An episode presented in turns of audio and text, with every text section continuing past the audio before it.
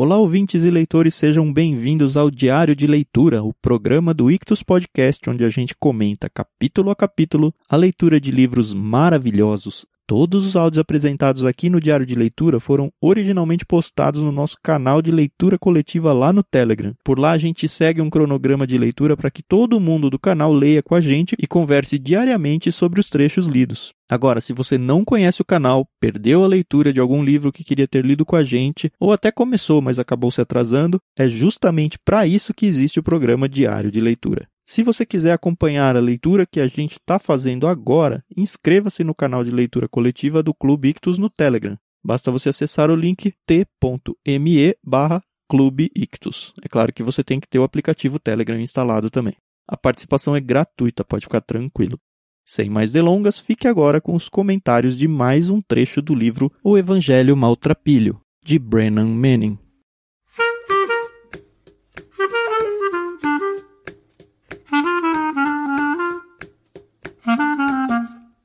Dia! Começando um novo livro. Acabamos de é. ler Agatha Christie, foi muito legal. Se você acompanhou com a gente, sabe do que a gente está falando. Se não acompanhou, sem problemas, começa a acompanhar a partir de agora. Estamos lendo o Evangelho Maltrapilho de Brennan Manning. No canal aí você tem o cronograma de leitura. A gente vai ler ele, acho que é 11 dias, né, Carol? Isso. E hoje a gente vai falar sobre o capítulo 1. Exato. A gente veio aí de uma história de suspense policial, com tramas e teorias e conspirações. E agora a gente pegou um livro que tá fazendo a gente pensar de outra forma, né? Uhum. Eu confesso que eu nunca tinha lido nada do Brennan Manning. Eu também. Sou formado em seminário, mas enfim, nunca acabei lendo nada. É a primeira experiência. Ele foi uma indicação do Burjac, é isso? Do Burjac. Ele foi peixe grande lá no Clube Ictus, indicou esse livro como um dos livros que marcou a vida dele e já dava para ver porque que marcou a vida dele, né? Uhum. Com certeza. É isso, acho que a gente pode começar a falar sobre ele. Ele começa com uma pequena apresentação, né, da editora. Ele foi publicado aqui no Brasil pela editora Mundo Cristão em 2005. Uhum.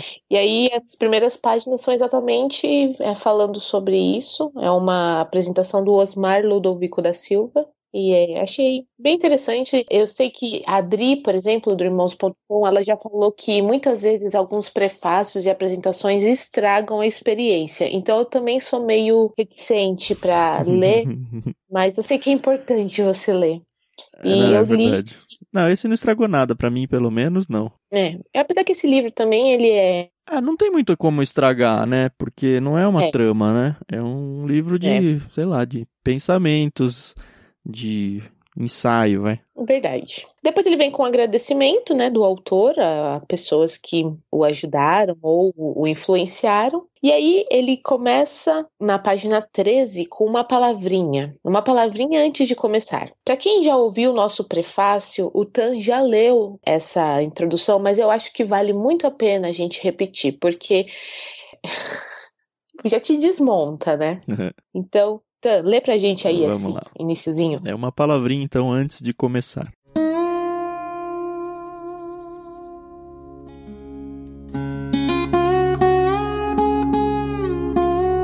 O Evangelho Maltrapilho foi escrito com um público leitor específico em mente. Este livro não é para os superespirituais, não é para os cristãos musculosos que têm John Wayne como herói e não a Jesus. Não é para acadêmicos que aprisionam Jesus na torre de marfim da exegese, não é para gente barulhenta e bonachona que manipula o cristianismo a ponto de torná-lo um simples apelo ao emocionalismo. Não é para os místicos e capuz que querem mágica na sua religião. Não é para os cristãos aleluia, que vivem apenas no alto da montanha e nunca visitaram o vale da desolação. Não é para os destemidos que nunca derramaram lágrimas. Não é para os zelotes ardentes que se gabam com o jovem rico dos evangelhos. Guardo todos estes mandamentos desde a minha juventude. Não é para os complacentes que ostentam sobre os ombros um sacolão de honras, diplomas e boas obras, crendo que efetivamente chegaram lá. Não é para os legalistas que preferem entregar o controle da alma a regras a viver em união com Jesus. O Evangelho maltrapilho foi escrito para dilapidados, os derrotados, os exauridos. Ele é para os sobrecarregados que vivem ainda mudando o peso da mala pesada de uma mão para outra. É para os vacilantes, e de joelhos fracos, que sabem que não se bastam de forma alguma e são orgulhosos demais para aceitar a esmola da graça admirável. É para os discípulos inconsistentes e instáveis cuja azeitona vive caindo para fora da empada. É para homens mulheres pobres, fracos e pecaminosos com falhas hereditárias e talentos limitados. É para os vasos de barro que arrastam pés de argila. É para os recurvados e contundidos que sentem que sua vida é um grave desapontamento para Deus. É para a gente inteligente, que sabe que é estúpida, e para discípulos honestos que admitem que são canalhas. O Evangelho Maltrapilho é um livro que escrevi para mim mesmo e para quem quer que tenha ficado cansado e desencorajado ao longo do caminho.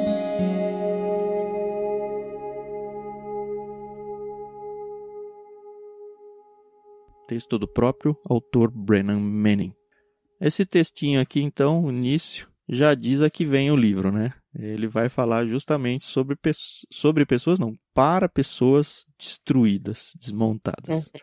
A gente já vai entrar assim, e na verdade, se a gente for ser bem honesto, todos nós somos um pouco disso, talvez muito. Era o que eu ia falar. Eu pensei, quando eu li é, esse iníciozinho, eu falei, ok, então é para mim.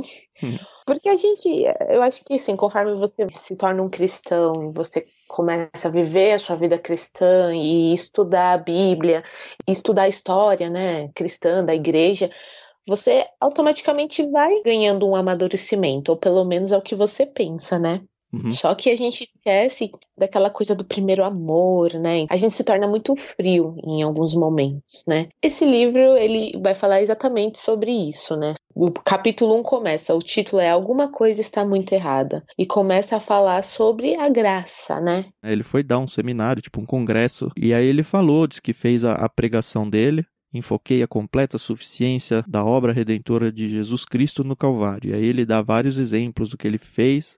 E aí, meio que os líderes do evento lá ficaram meio uhum. bravos com ele. Quem é uhum. é aquele cabeça oca? Ele não disse nada do que temos para fazer para ganhar a salvação. No entanto, ele tinha justamente falado disso, né? Só que é. olhando para Cristo como aquele que dá a salvação de graça. Por isso, graça. Uhum. Não aquela conquista da salvação que, na real, a gente pode até dizer que não faz. Mas, na verdade, a gente busca isso meio que com a nossa força. Eu sou o tipo de pessoa que, conforme vai lendo, gosto de fazer algumas anotações num caderninho. Mas tem livros que eu acho que vale a pena você escrever nele. E esse é um desses livros em que eu peguei o meu marcador de textos e risquei ele, caneta e lápis. Tem alguns livros que eu tenho muita dó de fazer isso, mas esse com certeza não é um deles. Ah, eu já perdi minha dó de fazer isso há muito tempo. Qualquer livro que seja, se é meu, ele tá todo riscado se eu já comecei a ler. É, então, acho legal isso. Na página 16 eu já fiz várias marcações, hum. mas uma das marcações que eu fiz, eu acho que vale a pena eu falar, é no finalzinho do. seria o primeiro parágrafo inteiro.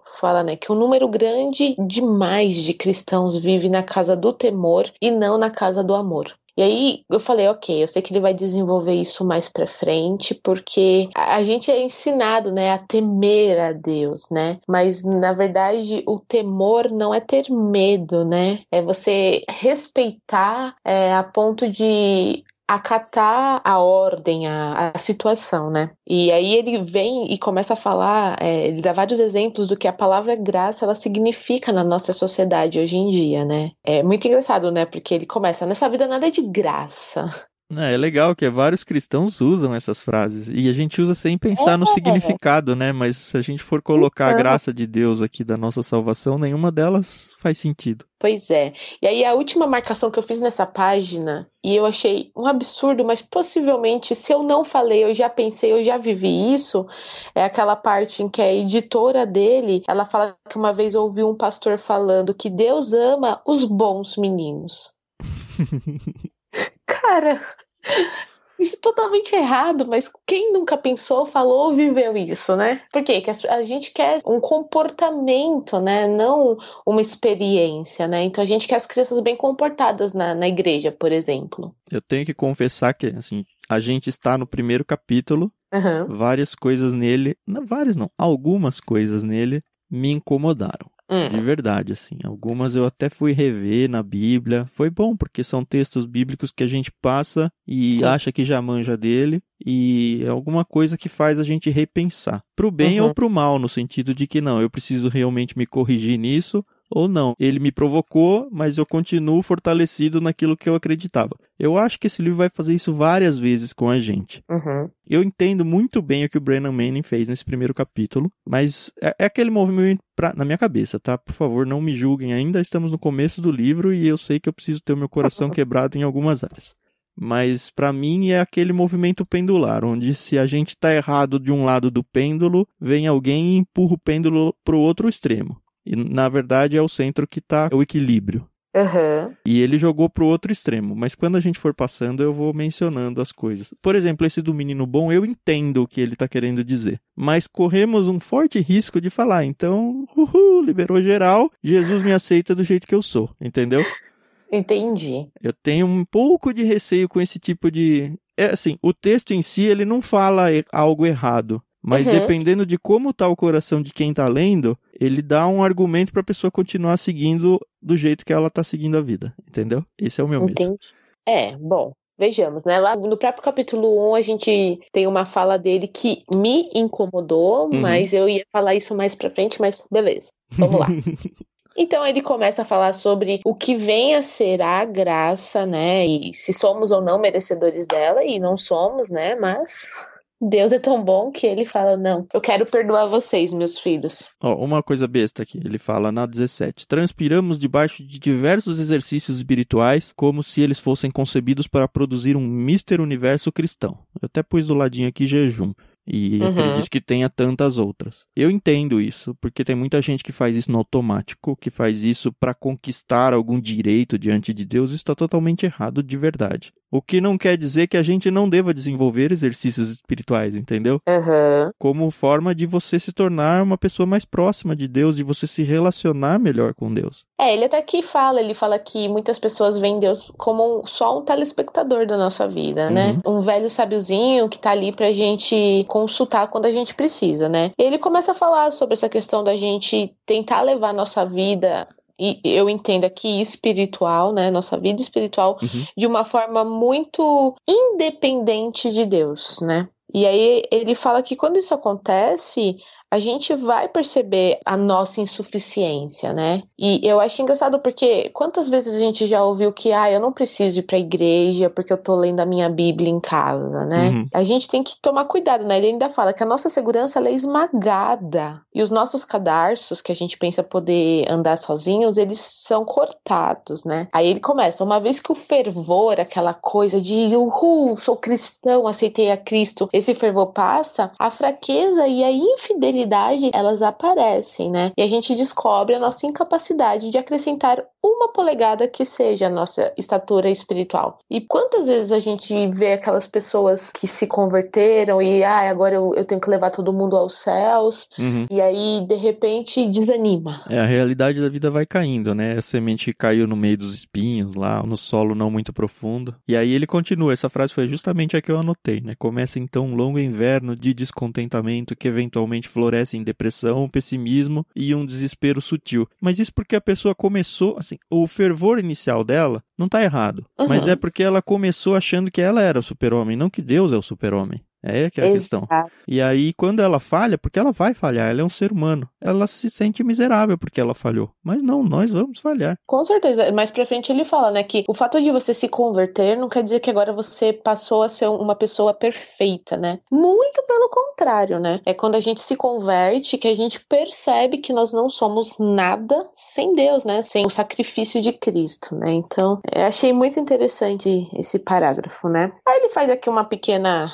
dá um pequeno pequeno exemplo sobre um encanador. E assim, não, não entendi muito essa, essa metáfora que ele usou, essa linguagem figurada aqui. No finalzinho, nossa abordagem de vida cristã é tão absurda quanto o jovem que, depois de receber sua licença de encanador, foi levado para ver as cataratas do Niágara. Ele estudou-as por um minuto e depois disse: Acho que tenho como consertar isso. É, ele enxerga que ele tem um superpoder de resolver tudo, é isso. Não é. Acredito que o Brennan pensou aqui na pessoa que realmente se converte e tá naquele afã desesperador, no bom sentido, uhum. né? Aquela, o primeiro amor, né? Uhum. E aí depois ela perde isso porque passa. É tipo você se apaixonar por uma pessoa, depois de um tempo você é. perde a paixão. Ela acaba, é. porque ela é um negócio momentâneo mesmo. O que não quer dizer que você não gosta, que você não ame nada disso. Provavelmente, é. se você é casado, você não é mais apaixonado naquele sentido de paixão avassaladora pelo seu cônjuge. Isso se tornou uhum. algo muito mais forte, muito mais duradouro mas uhum. menos intenso. Verdade. Não é uma coisa ruim, só. Não, não. É só uma situação. É, quem que falou? Acho que foi o, o Zé Bruno que mencionou esse, exatamente esse exemplo com a esposa dele. Hoje eu não sinto arrepios em pegar na mão da minha esposa mais. Não sinto. Uhum, mas o que verdade. eu tenho com ela hoje é muito maior do que eu tenho com uma pessoa. Ele, não ele, né? Mas o que uhum. ele tem que uma pessoa teria conhecendo alguém hoje, estando naquele momento em que você pensa na pessoa o dia inteiro e só pensa nela. Ai, gente, é verdade.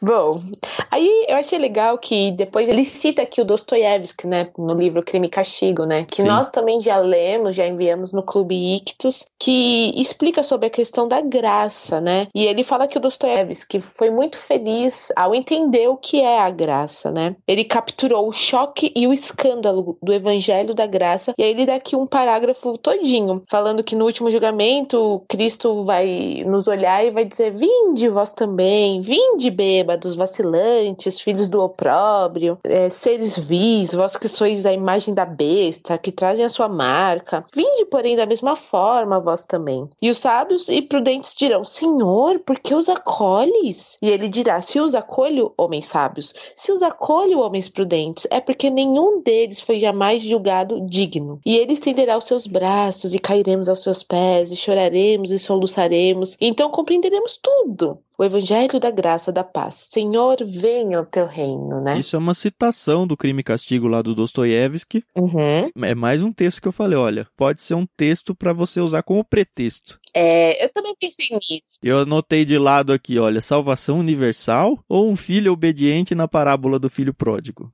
Que é aquele filho que ficou reclamando que o pai perdoou o filho pródigo. Uhum. É óbvio que é a segunda opção. Mas Sim. cuidado de você falar: ah, não, vou seguir minha vida aqui, eu vou ser um bêbado, eu vou ser um vacilante, eu não tô nem aí, porque Cristo vai me aceitar no final. Não é por aí se você tá indo por esse caminho, é, tá bom? É verdade, gente. A gente tem que colocar uma lentezinha aqui e entender que o Brennan, ele escreveu esse livro para pessoas que já passaram pela experiência da salvação, né? Não adianta eu pegar esse livro e entregar na mão de uma pessoa que nunca tomar uma decisão, né? Essa pessoa vai. Nem sei se vai entender direito o que tá escrito aqui, né? Sim. É, eu tô sendo chato aqui porque uma coisa é eu ler para mim que a gente já tem a nossa cosmovisão cristã. Mas como uhum. a gente tá gravando esses áudios, eu não sei onde ele vai cair. Então a gente tem que tomar um cuidado danado para não falar uma coisa verdade. que não tá sendo dita. É verdade. Tá bom, beleza. Então vamos nos atentar a isso. Enfim, depois ele começa falando sobre a reforma, né? Eu achei até bem legal quando ele cita a reforma. É, como o alicerce disso tudo, né? Como o retorno à graça, a, a graça redescoberta, né?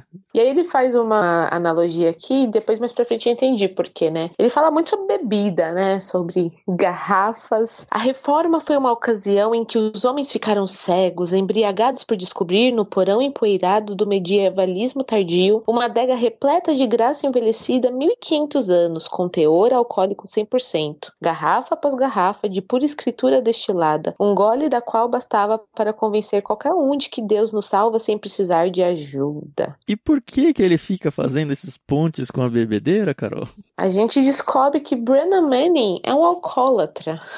E cristão, né? Ele caiu nisso sendo cristão, né? Então, quando eu peguei esse livro, o meu cunhado falou assim: Você sabe que ele é um beberrão, né? Aí eu pensei, né? Ah, ok, ele devia ser um alcoólatra, se converteu e usou isso como, olha, uma transformação na minha vida, como a gente vê, né? Mas foi justamente Pelo o contrário. jeito é a luta diária dele, né? É, e aí até mais pra frente ele fala um pouco sobre isso, né? Que ele caiu nessa porque ele se achou muito autossuficiente e aí ele se viu tentado e vencido pela sua tentação. E né? é uma das coisas que quem realmente não não, vive a graça, tende a fazer, né? É. Tudo pela minha força, eu sou super forte e eu consigo. É bem o que você falou, né? As pessoas elas pegam o texto e, e usam como pretexto, né? Tem muito aquele versículo: todas as coisas são lícitas, mas nem todas as coisas me convêm. E as pessoas usam isso como, ok, eu vou viver a vida que eu quero, do jeito que eu quero, porque afinal de contas eu já sou sal, né? é muito mais além do que isso, né, pessoal? Sim.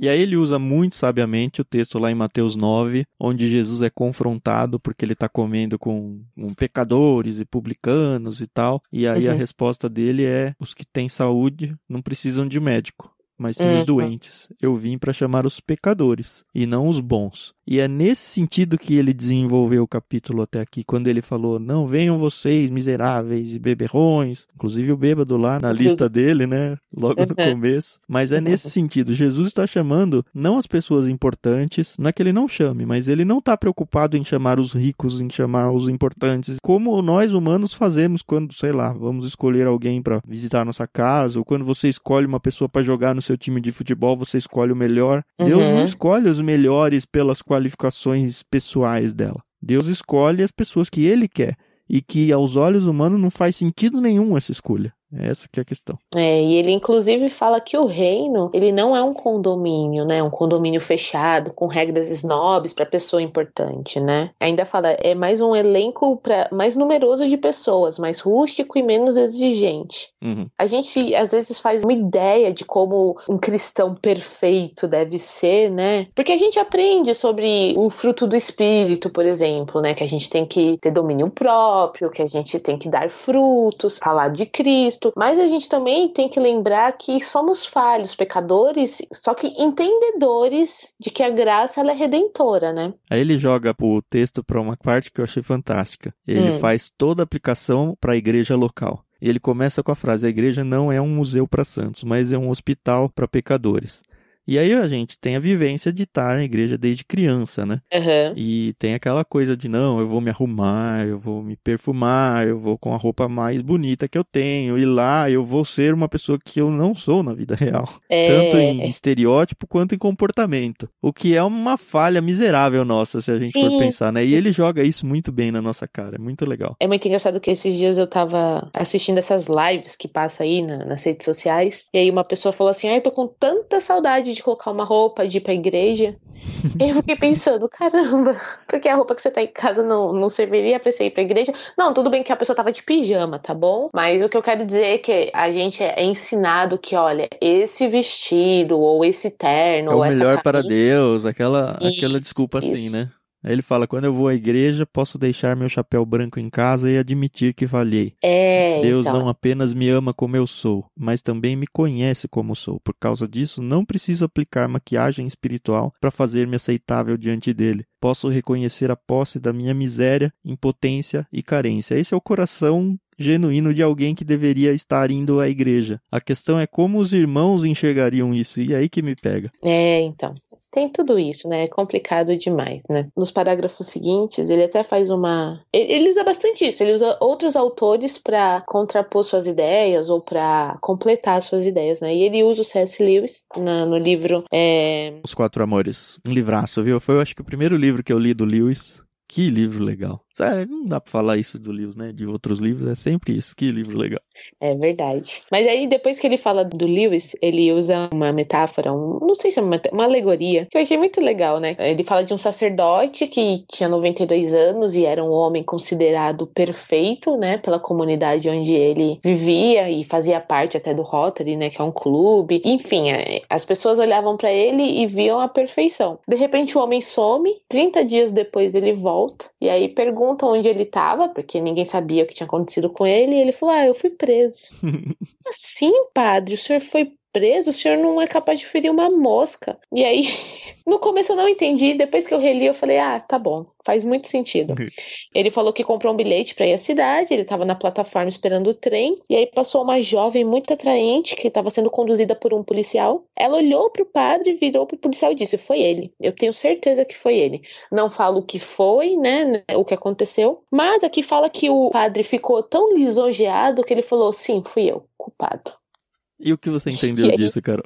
Essa questão, né, de às vezes você é, é, visto como uma pessoa perfeita, uma pessoa que não peca, e, e, tem aquela questão, o próprio livro fala, né, da vaidade, né? Há um toque de vaidade nos mais santos dos homens e mulheres. Não é, é razão. Eu não preciso pra... ser o melhor, eu preciso que as pessoas achem que eu sou o melhor, né? Isso, e eu falei, caraca, é isso mesmo, né? Quantas vezes você põe uma pessoa ali na, no pedestal, né? Qualquer pessoa você coloca no pedestal. E aí, quando essa pessoa ela faz uma coisa humana, Uhum. Você fala, ah, não, como assim? Mas essa pessoa é perfeita. Essa é, pessoa aí todo não... mundo cancela ele e tal, né? É, então. E quem nunca passou por isso? Eu já passei por isso e ah, acho muito desagradável. E aí ele continua falando que viver pela graça significa reconhecer toda a história da minha vida, tanto o lado bom quanto o lado ruim, né? Porque a gente não tem, pelo menos a gente não devia ter duas caras, no sentido de que, olha, pro Tan, eu, Carol, sou perfeita, Óbvio que eu tento sempre mostrar o, o, melhor lado, porque ele não é obrigado também a ser atingido pelo meu lado ruim. Mas ele, obviamente, sabe que nem sempre eu tô bem, que nem sempre eu sou a melhor. Ah, mas ninguém, né, Carol?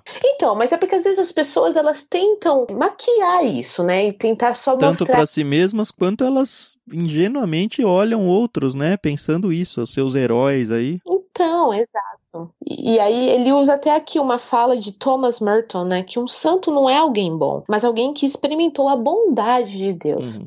E é assim que você tem que se ver, né? É, uhum. Um pouquinho acima dessa citação aí, eu marquei do lado aqui, eu por eu mesmo. Quando sou honesto, admito que sou um amontoado de paradoxos. Cara, essa frase me ganhou. Creio e duvido, tenho esperança e sinto-me desencorajado, amo e odeio, sinto-me mal quando me sinto bem, Sinto-me culpado por não me sentir culpado. Nossa, isso muito, cara. Sinto-me uhum. sinto culpado por não me sentir culpado. Sou confiante e desconfiado, honesto e ainda assim sincero. Esse é o ser humano, né? Aí ele termina com Aristóteles dizendo que sou um animal racional. E aí o Brennan fala: Eu diria que sou um anjo com incrível potencial para a cerveja. Sigamos que mais você acha importante Deixa eu ver aqui, ó, eu marquei aqui. É, a graça proclama a assombrosa verdade de que tudo é de presente. Tudo é de presente, ouça bem.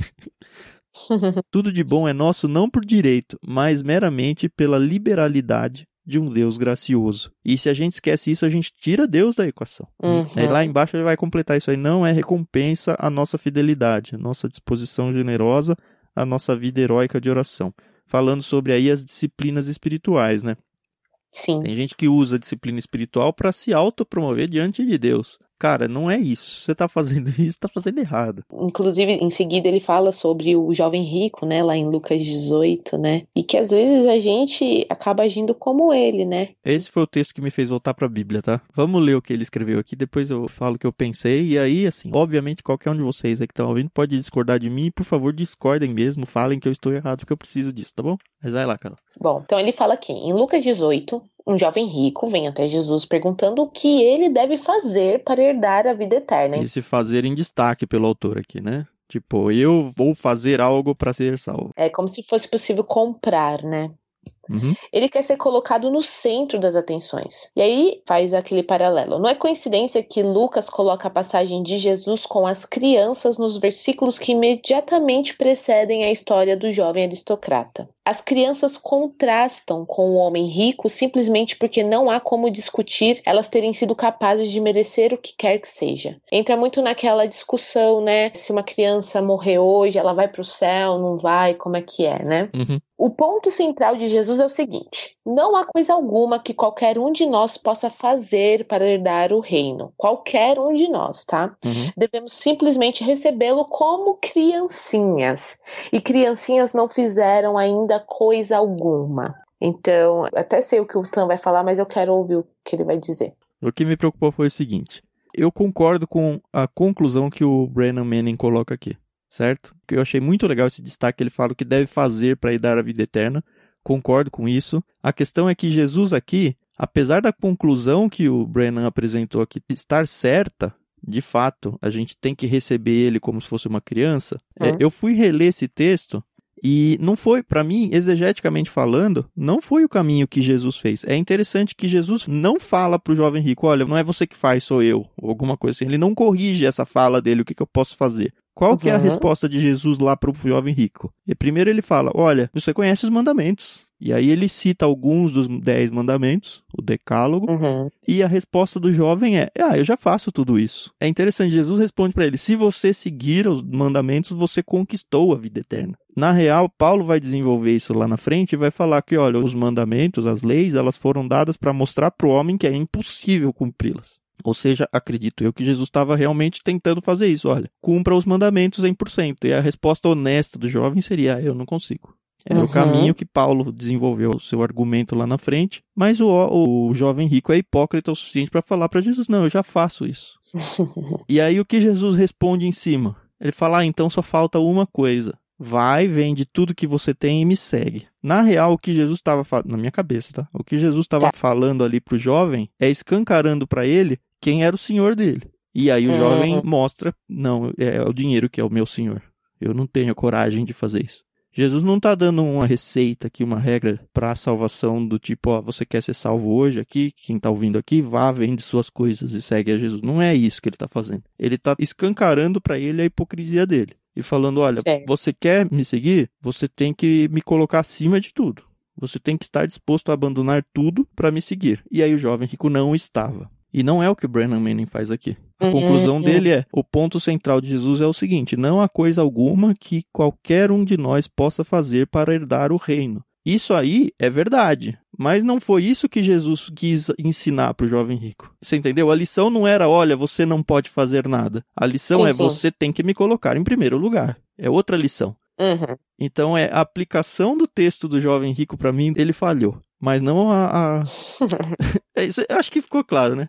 ele aplicou errado o texto, concluindo uma coisa que é verdade, mas não foi isso que o texto, esse texto não estava falando sobre isso. É isso.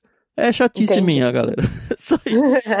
não, mas é bom a gente ver, né? Ainda mais eh, os nossos leitores podem ter a mesma visão que você teve e é importante a gente estar tá aberto a todas as interpretações, né? Sim. Ou pelo menos o que o pessoal perceber. Mas tá bom. eu, eu entendi o que você falou. É assim, o que ele concluiu tá certo. Eu concordo. Ele só não usou o texto certo para dizer o que ele queria dizer. Uhum. É isso. Uhum. Certo, beleza. Bom, tá bom.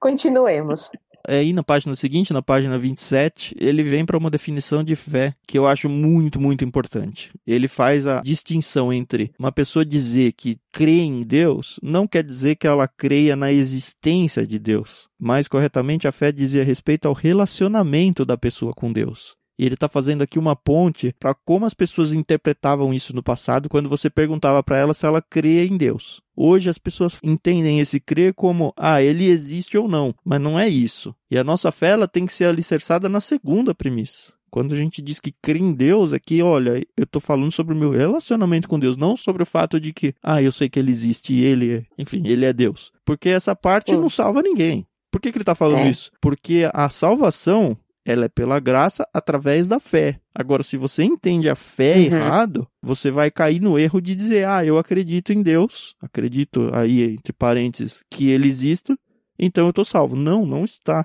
Você precisa do seu relacionamento com Deus. Você é. precisa crer no sentido de, cara, ele é Deus e por causa disso eu caio de joelhos confiar, diante né? deles. Isso, exatamente. É a questão da confiança, né? A fé, ela acaba se tornando para algumas pessoas uma coisa muito abstrata, eu acredito. Uhum. Ah, eu tenho fé, tenho fé. Tem fé no quê, né? Porque a gente acredita que a gente vai acordar no dia seguinte, que a gente vai ter comida na nossa mesa, mas por que que a gente acredita nisso, né? Porque a gente tem que ter confiança em Deus, né? Confiança de que Ele vai suprir as nossas necessidades, vai nos dar um trabalho, força, vitalidade, enfim. E eu acho que é isso que ele está falando, né? Que existe essa diferença, né? Entre ter fé entre ter fé em alguma coisa, a crença que Deus pode ou não existir, uhum. e a fé naquela questão de confiar. Tem um gap muito grande entre essas coisas, né?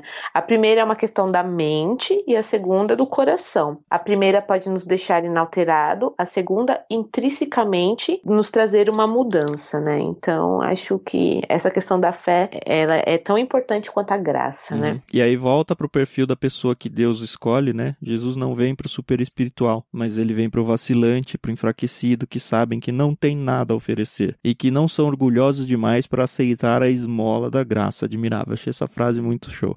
Aí ele volta para uma, ele volta para a igreja local, né, que eu acho que é a ponto chave assim para mim é o ponto uhum. mais importante do capítulo. Não é o ponto mais importante para o autor, mas é que eu já saquei o que uhum. ele quer querendo dizer, então é o ponto que mais pegou para mim, porque eu acho que é onde a hipocrisia ficou mais escancarada, nessa questão da igreja local. Ele fala algo está muito errado quando a igreja local rejeita a pessoa que Jesus aceita. E é isso, cara.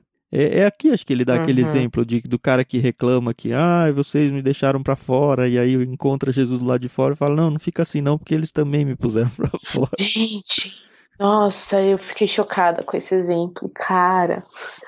É bem isso mesmo, é nessa parte, é na página seguinte, na página 30. Uhum. Mas assim, ele, ele abre a hipocrisia da igreja, né? Ele fala: quando se proíbe um divorciado de participar da ceia, quando o batismo é negado ao filho de uma prostituta. Então, são situações em que, assim, uma coisa é a disciplina eclesiástica, onde um membro uhum. da igreja cai num pecado é um pecado deliberado, assim. A pessoa realmente está pecando e ela fala, não, eu vou continuar pecando. E aí tem toda a questão da disciplina eclesiástica que é bíblica, ela deve ser exercitada. Outra coisa é quando uhum. uma pessoa que cai até dentro disso, ela genuinamente se arrepende e quer voltar, parece que a igreja não quer ela de volta. É aí que tá pois a coisa, é. entendeu? Eu sempre falei que pra gente se tornar um fariseu é muito fácil, né? uhum. né? Bater no peito falando, eu sou bom, eu dou o dízimo, eu participo das programações, eu, enfim, eu tô ativo na igreja, mas quando você tá ali só com o seu corpo, né? Seu coração não está naquele local, ou tá ali de uma forma muito. Ah, eu tenho que cumprir tabelinha mesmo, né? Senão eu, eu não vou ser um bom cristão. É, e então. longe disso. E ele dá o exemplo de Pedro muito legal. No final da página 30, ele fala. Uma vez que aceito Jesus Cristo como meu Senhor e Salvador, segue-se um futuro inevitável e livre de pecado. Isso é uma noção errada, tá? O discípulo uhum. será uma história imaculada de sucesso. A vida será uma espiral nunca interrompida de ascensão rumo à santidade. Aí ele fala: Diga isso ao pobre Pedro, que depois de professar por três vezes seu amor por Jesus na praia, e aqui ele já tinha caído uma vez, né? Porque ele tinha negado três vezes Jesus, um pouquinho antes da crucificação. Uhum. Depois, no meu entendimento, Jesus pergunta para ele três vezes seguidas: Você me ama, Pedro? Apacenta as minhas ovelhas. E ele pergunta três vezes, na minha cabeça, muito para jogar na cara de Pedro, que fala: Olha, você me negou três vezes, eu fiz você declarar o seu amor por mim três vezes também. Mas é. mesmo assim, depois desse fato aí, depois de ainda de receber a plenitude do Espírito indo lá no Pentecostes, Pedro ainda tinha inveja do sucesso apostólico de Paulo. E isso só mostra uma coisa: Pedro era homem, é. era um humano. É. é por aí a coisa. Então a gente vai cair, a gente vai ter momentos de super abundância do espírito aí, onde nós nos sentiremos realmente super espirituais, e isso é bom, isso é plenitude do espírito, feito na medida certa, né? É, verdade. Mas vai ter momentos de cara, de desgraça. E esses momentos que vão fazer diferença, né, na nossa vida. Uhum. Aí ele termina dando vários exemplos de pessoas à margem da sociedade, por assim dizer. Ele, inclusive, né? Aí ele começa: Brennan, como é possível você ter se tornado um alcoólatra depois de ter sido salvo? E ele responde: É possível porque eu me senti deprimido e amargurado pela solidão e pelo fracasso. Porque me senti desencorajado, incerto, esmagado pela culpa. E tirei os meus olhos de Jesus. É porque tá meu chave, né? encontro né? com Cristo é, então. E é isso que eu achei importante, que ele falou, é porque eu me permiti passar por essa situação porque os meus olhos não estavam em Cristo, eles uhum. estavam nas situações, né? E aí ele fala que o encontro dele com Cristo não o transfigurou no anjo, porque a justificação pela graça significa que meu relacionamento com Deus foi consertado, não que me tornei o equivalente a um paciente sedado em cima de uma mesa. Então, é isso, gente. Ser cristão não é ser uma pessoa que a partir do momento, ó, não vou mais pecar, você a Bíblia fala, sei de santos porque eu sou santo, né? Nós temos que buscar esse estilo de vida, mas a gente tem que saber Isso. que a gente continua com a natureza pecaminosa. E vai ter momentos em que nós vamos ter vergonha de nós mesmos. E vai ter uhum. momentos em que a gente vai estar tá super bem espiritualmente e vai converter isso numa arrogância espiritual. E é aí que a queda vem. Então, exato. E é nesse momento em que você tem que se ver próximo de pessoas, uma igreja, é, um pastor, amigo, sua família, que estão ali também, que vão te impulsionar, sabe? Não te puxar, mas sempre baseados na verdade de que sem Deus, sem Cristo, sem a fé, sem a graça, a gente vai cair. Nós precisamos de pessoas próximas o suficiente para puxar a nossa orelha quando a gente precisar e ao mesmo uhum. tempo dar um abraço na gente quando a gente precisar, sabendo que, olha, você está em pecado, eu estou aqui para te ajudar a se livrar dele, você precisa sim de confrontação, mas você também precisa de carinho, Você precisa de alguém próximo para te ajudar a se reerguer, porque amanhã sou eu que caio. É, então, tem até um, um, versículo na Bíblia, né, que fala, né, que a gente tem que tomar cuidado, porque as pessoas caem, né, mas que a gente tem que tomar cuidado porque a gente pode cair também, né? Ninguém tá livre, ninguém tá isento de pecar. Muito pelo contrário. Eu acredito que quando você olha para o seu irmão que tá em pecado e você fala, nossa, eu nunca vou fazer isso, você já tá pecando também. Quem está de pé, cuidado para que não caia, né? É isso. Então, eu acho que a gente tem que tomar muito cuidado e viver um cristianismo, uma fé cristã de forma autêntica, uhum. né? E voltando para o objetivo do livro, lembra? A gente está falando sobre o Evangelho Maltrapilho, que fala com pessoas machucadas. Um leitor aqui ideal, vamos pensar assim, no sentido de que ó, o leitor que o, o autor pretendia atingir não é aquele que está bem espiritualmente, é aquele que está mal espiritualmente, que precisa de uma corda ou de uma mão para ajudar a levantar. Então, uhum. quem está ouvindo isso e está no fundo do poço, óbvio que a gente falou algumas coisas aqui que podem até te machucar, mas entenda, o autor está querendo dizer, olha, você não está abandonado. Mesmo que a sua igreja seja a igreja do exemplo aqui, que é uma igreja errada, existe ainda saída para você. Você tem que se tirar do centro e colocando Jesus no centro, você vai entender que você não merece mesmo. Você está sentindo que você não merece. E por causa disso você está falando, não, eu não mereço, então eu não vou. A questão é que você precisa ser convencido de que não é porque você merece. Quem está bem com Deus não está lá porque ele merece. E já que ele merece, ele está lá e eu não mereço, eu não estarei. Eu posso estar lá também porque não é por mérito. É isso. Eu acho que isso vai começar a ficar mais claro também um pouquinho mais para frente. Sim.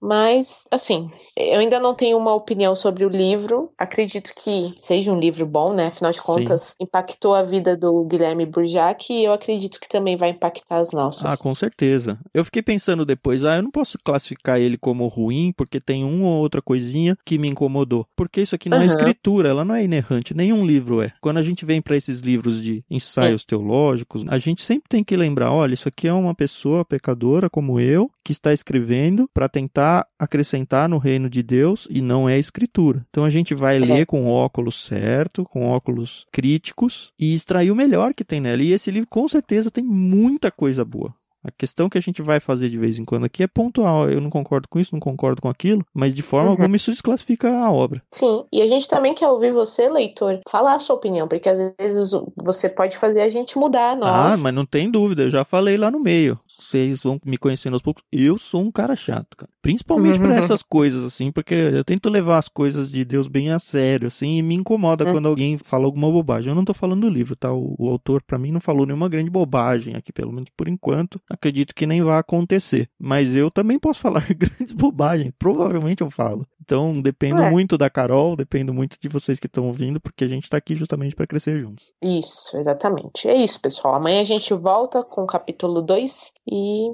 Com áudios menores, Carol. Ficou muito longo. Por favor. Beleza. Beleza, pessoal. Falou, até amanhã. Até amanhã, galera.